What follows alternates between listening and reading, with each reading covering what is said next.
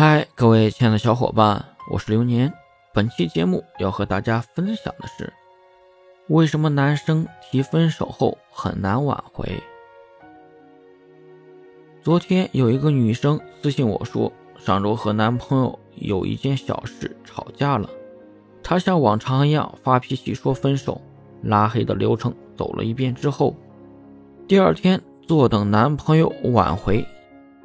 但是第二天一直没动静，女生就心想：“嗯，那我先去找他吧。”就发现男生把她也拉黑了，女生慌了呀，开始疯狂联系男生，但男生一直就拉黑处理，短信留下了一句“分手吧”，我真的受不了了。最后音讯全无。这个案例就反映出男女之间的一个思维差异，女生是情绪分手。往往是为了释放当下的情绪，或者是试探对方，而男生是理性分手，基本上都是经过了深思熟虑的理性思考。如果某一天你提分手的时候，他直接同意了，说明在此之前他已经忍受了很久。